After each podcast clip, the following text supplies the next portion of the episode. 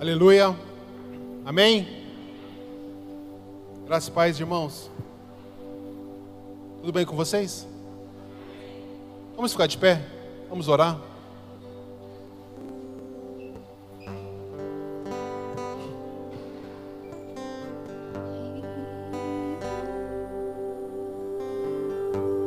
Feche seus olhos. Eu bem sei que na quinta-feira muitos vêm direto do trabalho. E agora é o momento de você se desconectar, de você entronizar agora na presença do Rei, para que a palavra ela cumpra o propósito de te edificar, de te transformar. Meu Pai, em nome de Jesus, toma os teus filhos nessa noite que se dispuseram a estar na tua casa para ouvir a tua palavra.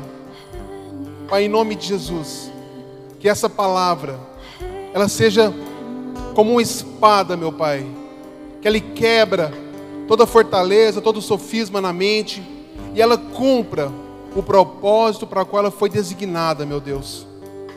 Toma os teus filhos nessa noite e que eles recebam uma porção nova vinda do teu reino, uma porção especial, que eles saiam daqui, meu Pai, cheios, cheios e revigorados através da tua palavra e principalmente através do teu Santo Espírito, em nome de Jesus. Amém? Graças a Deus.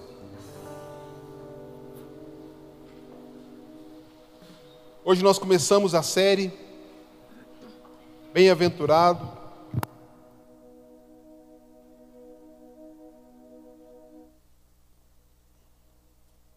E vamos falar de um propósito de Deus, que é a família. Amém? Quantos são casados aqui? Amém. Quantos querem casar um dia?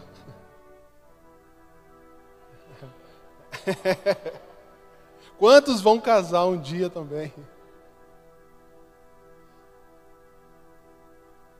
Só quem é casado sabe o tanto que é bom, né? Amém?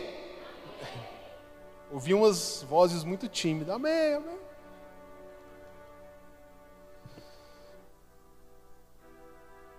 Nós vamos hoje discorrer em alguns trechos da Bíblia. É, Amanhã também, sexta-feira, dia 11, completamos 17 anos de casado, tá?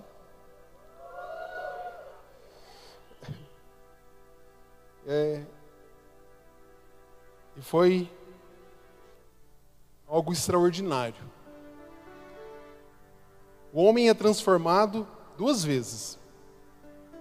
Quando ele é batizado, ele aceita Jesus como seu Senhor e Salvador quando ele casa. Amém? O casamento ele, ele nos molda, ele nos transforma. E eu sou apaixonado por essa mulher todos os dias. Amém. Eu acho que falar de família, eu acho que não é à toa que eu fui escolhido. Amém? Abram as Bíblias de vocês. Gênesis, capítulo 1.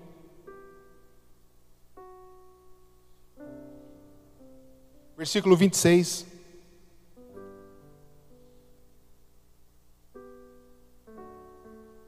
Muitas pessoas perguntam, mas a Bíblia, onde que está especificamente falando de casamento aqui na Bíblia?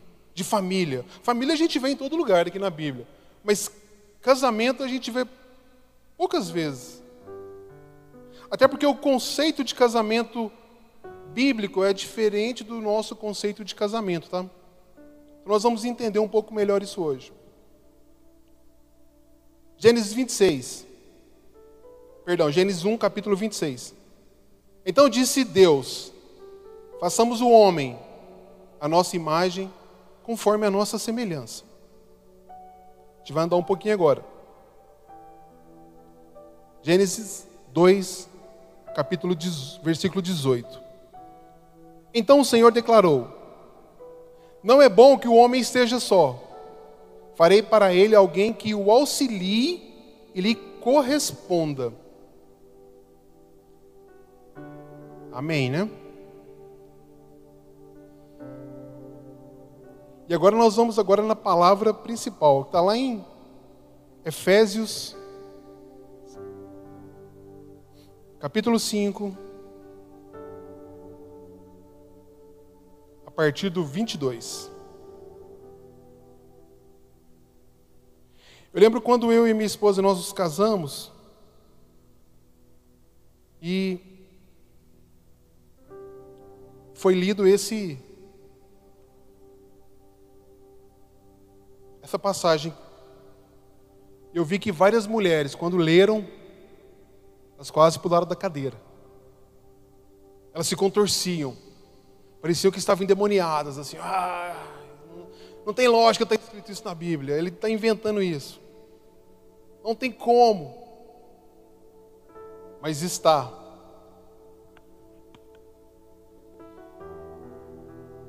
Mulheres, sujeite-se cada um ao seu marido como ao Senhor, pois o marido é cabeça da mulher, como também Cristo é o cabeça da igreja, que é o, seu corpo, da qual ele é o Salvador.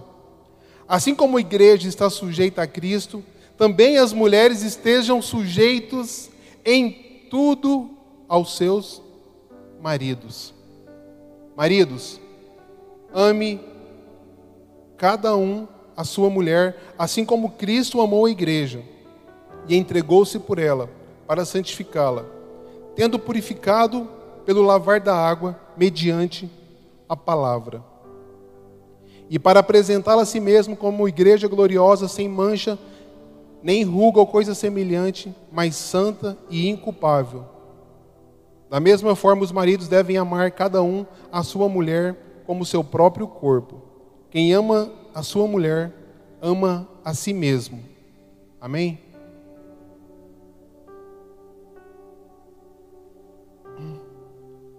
Olha só, mulheres, sujeitem-se aos seus maridos.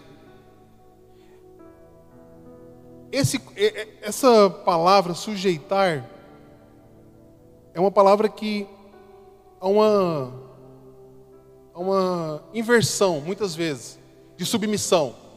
Mas aqui é para se sujeitar somente ao seu marido. Não é para se sujeitar a todos os homens, somente ao marido. E as pessoas usam esse versículo para falar que as mulheres elas estão sujeitas a todo mundo. Absolutamente está equivocado. As mulheres se sujeitam somente aos seus maridos em relação ao casamento. Amém?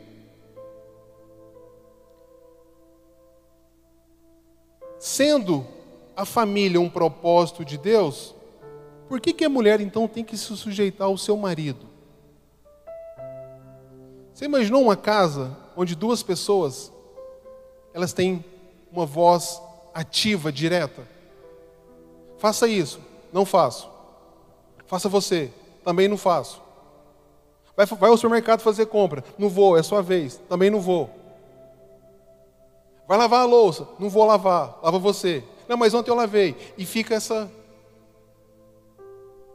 se não tiver decência e ordem, nós não teremos o que? Equilíbrio. E sem equilíbrio, uma relação, ela tende para o lado que é o que?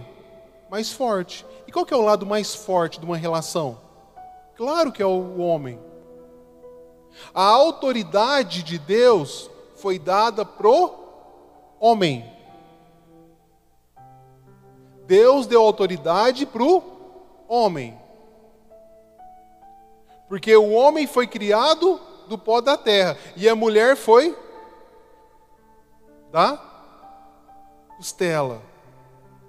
Então, o homem se sujeita a Deus e a mulher se sujeita ao marido. Porém, diante de Deus, é absolutamente igual.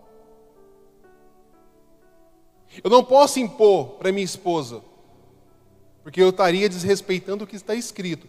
Se eu amo o meu corpo, como que eu vou desonrar a minha esposa? Não tem jeito.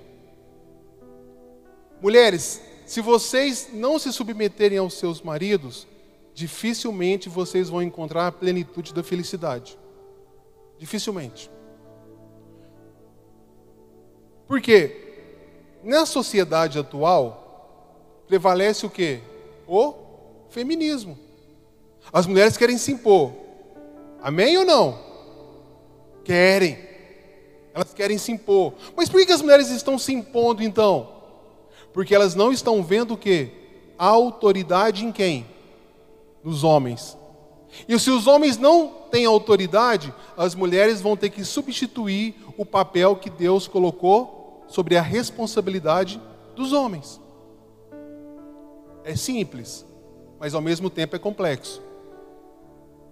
Amém? A família Existe algo nesses dias que é mais bombardeado que a família? Não tem. Porque o diabo sabe muito bem, se ele desestruturar a família, ele consegue desestabilizar a sociedade. Então a família, como propósito de Deus, ela é constantemente atacada. E o projeto que Deus tem para a família é um projeto duradouro.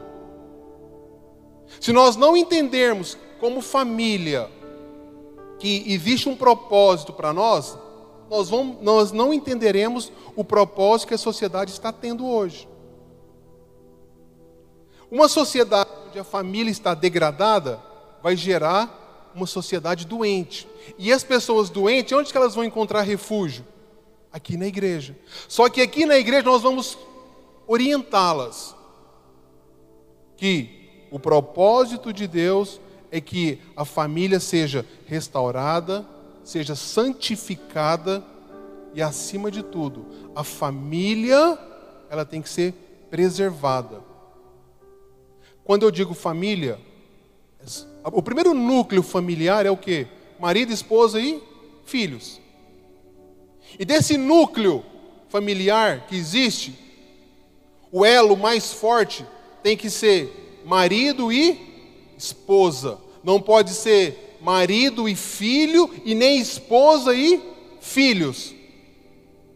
E o que, que nós estamos vendo hoje? Uma super proteção sobre os filhos. Aí o marido não é presente, o marido não cumpre as suas responsabilidades como sacerdote ele é omisso. Amados, o fato de pagar conta talvez seja uma das menores responsabilidades que o marido tem que ter. Porque pagar a conta, qualquer pessoa paga. O marido, além de fazer isso com muita alegria, né? Ele tem que suprir a sua esposa em todas as suas necessidades. A louça está suja? Lava. A cama está desarrumada? Arruma. Tem que lavar o banheiro? Lave. E sem reclamar. Depois de ter feito isso, ainda vai brincar com os filhos e instruí-los, instruí-los segundo a palavra. Depois de ter feito tudo isso, lavado a louça, feito um, belo jantar, brincado com as crianças, colocado as crianças para dormir, aí vocês vão discutir a relação de maneira harmoniosa, de maneira agradável. Homens, não levem problemas para casa. Não leve. Teve um dia difícil? Claro que todo mundo tem dia difícil. Mas esses dias difíceis, absorva encerre ali. Aí tem problema no trabalho, aí comenta com a esposa, comenta com os filhos, briga com o cachorro, briga com todo mundo, reclama de tudo. O bom do casamento é você preservar a simplicidade que existe em cada coisa. É você ter na sua memória as lembranças de quando você não tinha. Porque as lembranças de quando você não tem, elas são muito mais duradouras de quando você tem. Principalmente quando você tem dinheiro. Quando você não tem, você lembra, uau, eu fazia compra. A gente andava, minha esposa vai lembrar. Nós não tínhamos carro. Aí nós fazíamos compra, pegava sacolinha e andava com aquela sacolinha pesada, andando, andando, andando. E a gente discutia e, e, e gastava duas horas para chegar. Talvez hoje, pela praticidade, você viaja, pega um avião, fica lá, fica em Cancún, fica não sei aonde mais, mas você não desfruta da simplicidade dos momentos. Porque quanto mais responsabilidade nós temos hoje, menos nós desfrutamos das coisas que são essenciais. Nós estamos colocando o que é urgente na frente do que é prioridade. Nós fazemos tudo que é urgente, e esquecemos o que é prioridade. A prioridade do homem é a sua família. Não é adquirir riquezas. Não é. E nós corremos, corremos. Claro que nós queremos dar para as nossas esposas e para os nossos filhos muitas vezes aquilo que nós não temos e não tivemos. E esse é outro problema. Porque nós estamos criando filhos moldados a um padrão muito líquido, que não tem consistência, que não tem resiliência. Os nossos filhos têm que sofrer? Tem. Tem que chorar? Tem. Quantas vezes nós estamos aqui, né, aqui, o menino cai, a mãe já vai, ai. Porque quando você não ama adequadamente a sua esposa, ela vai transferir esse amor, sabe para quem? Para os filhos. E ela nunca vai deixar que os filhos cresçam, porque você não deu amor suficiente para ela. Pastor, mas o que, que tem isso a ver com, com casamento? Tudo. A família, a família, ela é a essência da igreja. Famílias saradas, famílias curadas, nós conseguimos transformar a sociedade. Mas famílias doentes, que estão com problemas conjugais, dificilmente, dificilmente, elas vão produzir bons frutos. O primeiro milagre de Jesus não foi à toa que foi aonde? Foi aonde? Um casamento. Casamento é celebração. Família é celebração. Família é alegria. Família não é peso. Família não é tristeza. E tanto que é ruim quando você chega em algum lugar e espera encontrar uma, alguém conhecido da sua família não encontra ninguém. Quantos aqui viajam e chegam de avião? Primeira pessoa que você procura assim, ó, cadê minha esposa? Cadê? Ah, não está.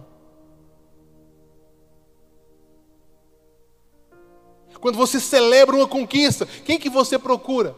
É a sua família. Quando você vai ser honrado, quem que você quer que esteja na primeira fila para receber a honra com você? É a sua família. E nós estamos colocando aquilo que é urgente na frente daquilo que é prioridade. E quando nós não, não compactuamos com os nossos filhos os prazeres que eles têm, eles não vão celebrar conosco a nossa alegria. Quando a agenda dos nossos filhos elas são inferiores às nossas, nós não, vamos poder, nós não poderemos exigir fidelidade deles. Quando tem um evento na escola, na escola infantil e você não vai, o seu filho fica te procurando. Cadê meu pai ali? Quando tem dia dos pais, e nós, pela nossa agenda corrida, ah, hoje eu não posso. Ah, ele não vai sentir minha falta. Ele sente a sua falta. Porque nós colocamos o que é urgente na frente do que é prioridade. Prioridade é a nossa família, não é os nossos negócios, não é a igreja. Deus, família e igreja. Se a igreja substitui a família, está errado. A família é o alicerce, é a consistência para essa sociedade. Nós precisamos mostrar para a sociedade que nós somos uma família. Quando nós oramos aqui, nós falamos família Seara. Porque nós estamos juntos. Nós somos uma família. Nós nos alegramos com os que se alegram e entristecemos com aqueles que estão tristes. Ou você se alegra com a tristeza do outro? Ah, que beleza, ele está passando uma dificuldade. Uh, que coisa boa. Ah, está passando uma tribulação. Coisa boa, para aprender.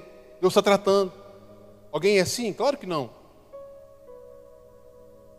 E é isso que Deus quer para nós. Que nós venhamos a ser uma família e tenhamos valores e princípios baseados na palavra. Na palavra. Porque o casamento bíblico, os primeiros casamentos, eles eram celebrados sem cartório de registro, né, pessoal? Antigamente não tinha cartório, há dois mil anos atrás não tinha um cartório de registros. Ah, vamos lá ver então, vamos fazer o casamento com o juiz de paz? Não, isso não existia. Era celebrado um acordo nupcial, somente. Não foi assim com José e Maria? Não celebraram um acordo? E esse acordo não foi quebrado? Porque se a família não fosse importante, Jesus não, não precisaria ser concebido de uma mulher que é casada com um homem. Ele poderia ter descido direto, já adulto. E por que então? Ele veio de uma família, ele foi gerado, porque criou essa expectativa nele. Jesus teve um pai biológico e tinha uma mãe. Mas ele sabia quem era o pai dele. Amém? Quantos aqui conhecem o seu pai? Esse ano no Brasil, mais de 85 mil registros na identidade não colocaram o nome do pai. Estão sem pai. 85 mil crianças que não conhecem o seu pai. Amém ou misericórdia? E o que nós podemos mudar isso? Quando você vem para a igreja, as pessoas elas olham, elas olham para a sua família. Porque se eu trago alguém para a igreja, as pessoas vão olhar para quem? Para mim e para minha esposa. Se aquilo que nós estamos pregando é condizente com aquilo que nós estamos vivendo. Porque a influência que nós temos nas pessoas, ela só vai ser gerada quando as pessoas veem em nós uma transformação genuína. Por mais que nós evangelizamos, por mais que nós gastamos recursos com mídia, com rádio, televisão, para trazer as pessoas para a igreja, se elas não verem em nós transformação e mudança, elas não vêm para a igreja. Por isso que a família é estrutura, família é pilar. E por isso que a mulher ela não é inferior ao marido. Que é uma, que é uma alegria, porque a linguagem de homem é diferente da linguagem de mulher, né? A linguagem do homem, por exemplo, Deus deu autoridade para ele. Então ele quer que a, que a mulher ela esteja debaixo da autoridade dele. Talvez o homem não precisa fazer nada. Por exemplo, quando a minha esposa ela prepara um café da manhã para mim. A linguagem que quando eu olho, é a linguagem assim, uau, eu sou bom mesmo, viu? Mas eu não falo, eu simplesmente penso. Sabe por quê? Porque essa autoridade foi dada para nós. Então quando eu vejo alguma coisa certa, eu falo, ah, vou para a guerra agora cedo. Ninguém me segura. Você fica imparável. Você fica valente. Aí você chega, você vai tomar um café, está mal coado, está ruim o café, o pão está duro. Você coça a cabeça, fala: Ô oh, meu pai, por que, que eu não dormi, por que, que eu não morri essa noite? e você vai para a batalha já, todo remendado já.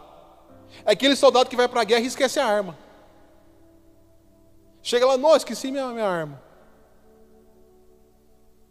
Por isso que coisas simples do relacionamento, da família, elas transformam o nosso caráter e elas mudam a nossa essência. Deus, Ele te dá o livre-arbítrio de escolher com quem você vai casar. Alguém que foi obrigado a casar com a sua esposa? Ah, eu me obrigaram a casar com ela. Tem alguém aqui no nosso meio? Se tiver, depois nós vamos conversar. Mas não tem, você escolheu. Não escolheu? Escolhi. Foi bem escolhido? Foi. Porque a sua mulher, ela é a melhor opção que você tem. Ai, pastor, mas será? Não tem será não. É ela. Casou na mocidade, vai ficar até na velhice. Ai, vai, não, até na velhice. Porque eu, porque eu falo, eu falei para os homens, né? Sábado. A pessoa prospera, o homem prospera. Antes, ninguém dava nada. Era um, sabe aqueles cachorros assim que você chuta? Vai para lá. Aí prospera, compra um carro novo do ano, uma casa, aí fica alinhado, fica bonito, faz, aplica até botox no rosto dos homens hoje, fica, fica, é, faz, fica aquela coisa. O que, que ele faz? Ah, vou trocar. Eu estou muito bem. Ah, Satanás. A esposa é o que do homem? a nossa coroa. Se você vê uma mulher triste, eu dá vontade de pegar o homem e já dar um, uma conversa com ele. Aquela mulher cabisbaixa. Aqui na igreja não tem, tá, gente? Aquelas mulheres que chegam assim na igreja, ó. Como é que tá, irmã? Ah, tô bem, graças a. Vem até encurvada. É reflexo de quem? De um casamento que está o quê? Desestabilizado, né? Mas daquela mulher que você vê andando, elegante, parece que está desfilando, né? Rindo à toa. Você fala, uau, isso que é um casamento bem sucedido. Meu amor, ri um pouquinho, você está muito sério. Se você não ri, não, aí a pessoa vai falar, ah, ele está falando, mas ela está séria. Mas é porque ela é séria mesmo. Vocês conhecem ela. Mas é isso. A coroa do homem é a sua esposa. O melhor que eu faço não é para mim, é para ela. O melhor que você faz não é para você, é para sua esposa. Porque fazendo isso, ela vai entender o que é se submeter a um marido. Aí não tem como, né, gente? Não se submeter. A mulher é feliz. Tem tudo que precisa. Você é um bom marido. Um homem temente a Deus, um homem justo, um homem reto.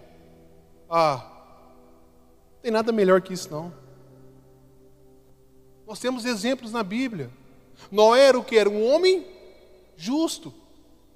E ele salvou quem? Somente a sua família.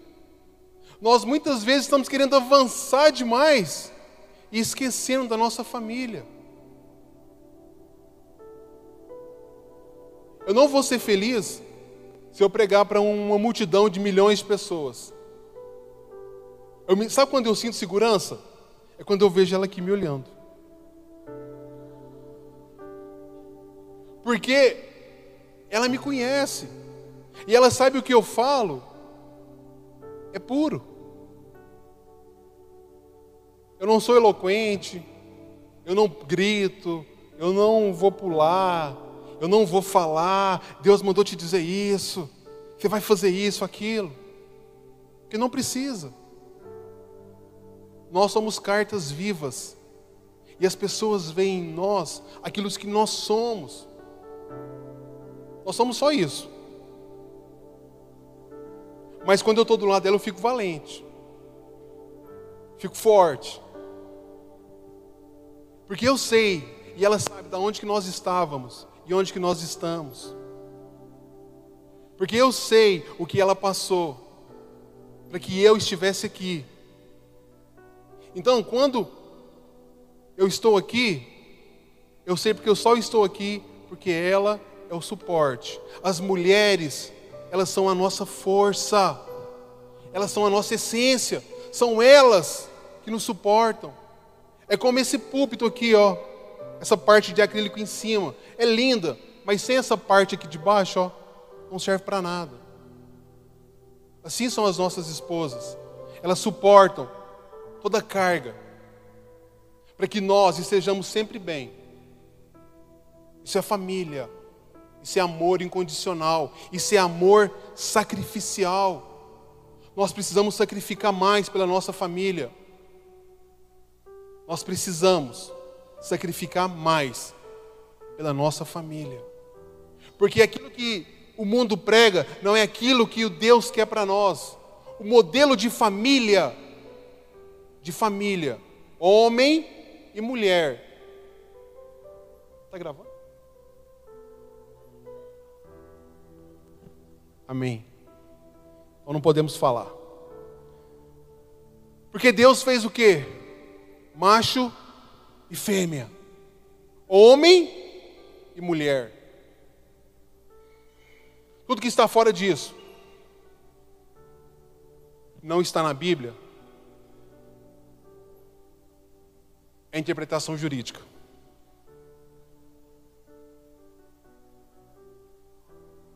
Eu não posso admitir que homens que frequentam a igreja não sejam casados.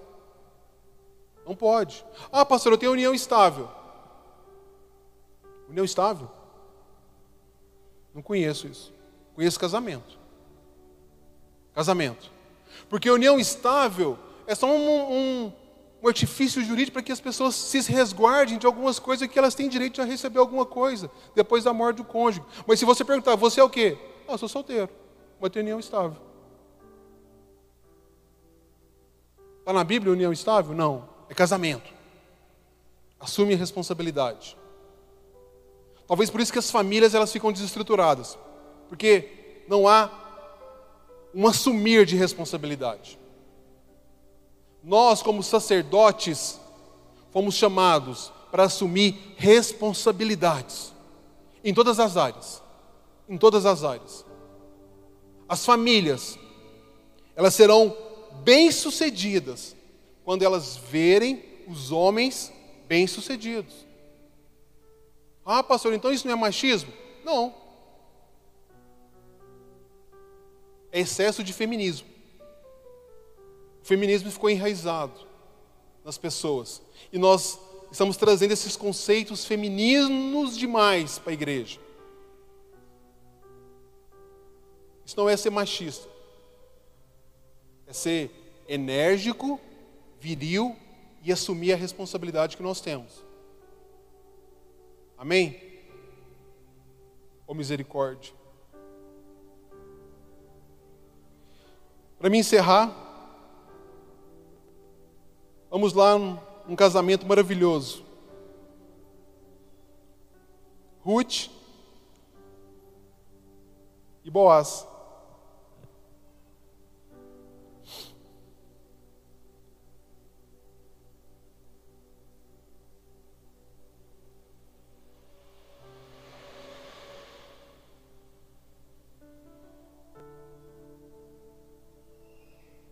Só vou falar desse casamento. Porque senão eu vou ter que ler todo. O livro de Ruth é um livro bem simples. Quatro capítulos. No último capítulo, quando Boaz vai assumir. Estou confundindo.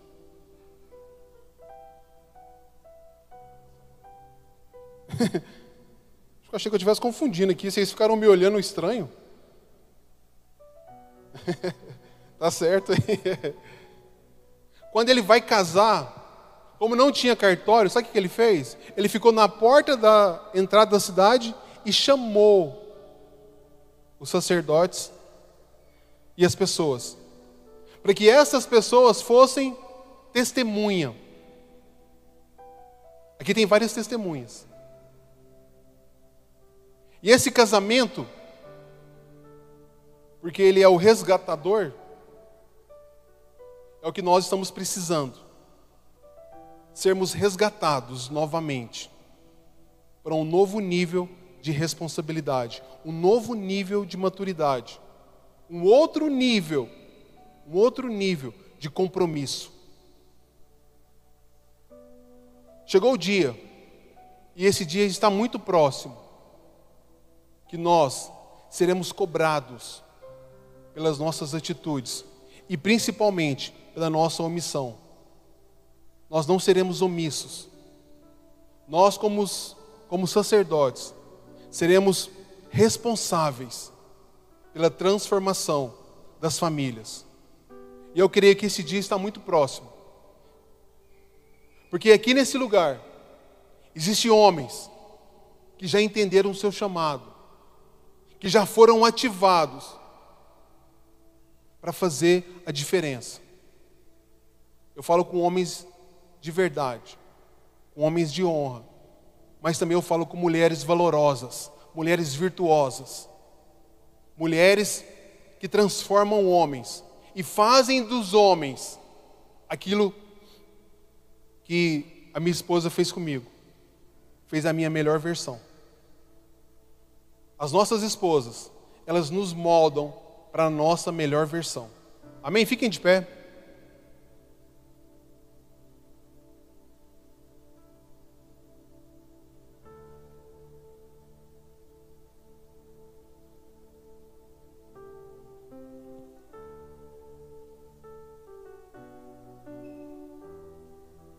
Bem-aventurado é uma felicidade que vem apenas e exclusivamente de Deus. Vocês são bem-aventurados, porque a felicidade que vocês têm, elas vêm de Deus. E quando a felicidade vem de Deus sobre você, você transmite esse sentimento para as outras pessoas. Tanto que é bom ficar perto de gente feliz. Alguém, alguém gosta de ficar perto de gente triste? Eu sei que vocês. Vocês, você já conversou com uma pessoa pessimista? No final do dia você está pessimista igual ela. Se você conversar com uma pessoa triste, você chora. Você chora.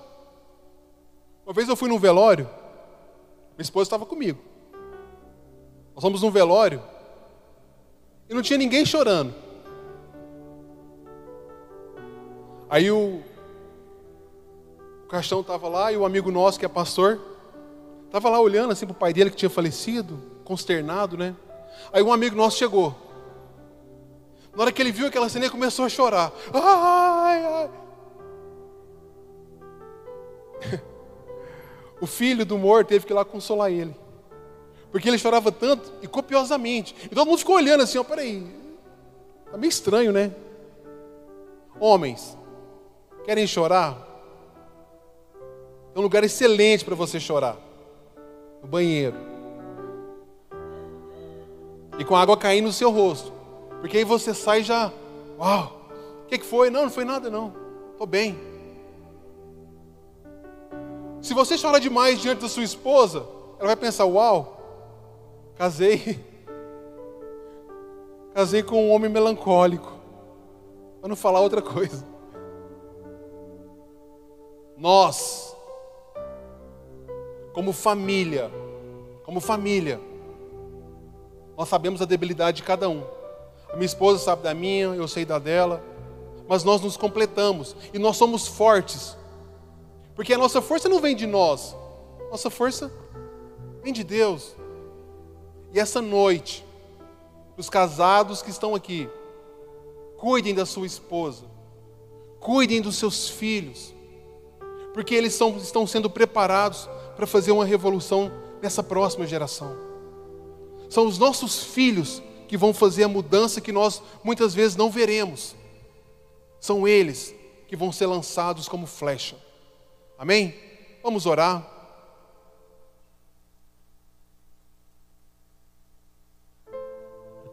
Meu Pai, em nome de Jesus, que nessa noite famílias sejam resgatadas, famílias sejam restauradas, porque a família é um propósito do Senhor.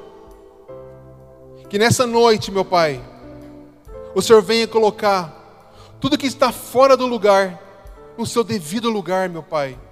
Que haja reconciliação, que haja redenção das famílias, que haja liberação de perdão. Meu Deus, em nome de Jesus, blinda as famílias da seara, meu Pai. Guarda cada família que vem aqui essa noite, as famílias que estão nos escutando, meu Deus. Toma elas nas tuas mãos, para que elas sejam cobertas pelo teu sangue. Deus, em nome de Jesus, aparta das famílias da seara toda iniquidade, toda injustiça, Senhor. Cobre, Senhor, cobre as famílias com teu sangue, o sangue da nova e eterna aliança. Que, eles, que esse sangue faça dessas pessoas fortes, corajosas, valentes, intrépidas. Deus, que o sopro do Senhor esteja sobre cada família da seara. Que nessa noite, que nesta noite, o perdão seja liberado, o amor venha transbordar, Senhor. E em nome de Jesus, eu declaro sobre cada família que está aqui o tempo novo do Senhor o tempo vindouro das boas novas, o tempo da transformação, o tempo da reconciliação. Céus e terra se convergem essa noite, porque os céus já estão abertos e o tempo vindouro já chegou, as boas novas já chegaram. Tudo aquilo que você colocou diante do Senhor, diante da tua família, vai acontecer. Esse ano não acaba sem a sua família estar rendida aos pés do Senhor. Pai, em nome de Jesus, cobre as famílias da seara e que elas recebam a recompensa que vem do alto, em nome de Jesus. Amém.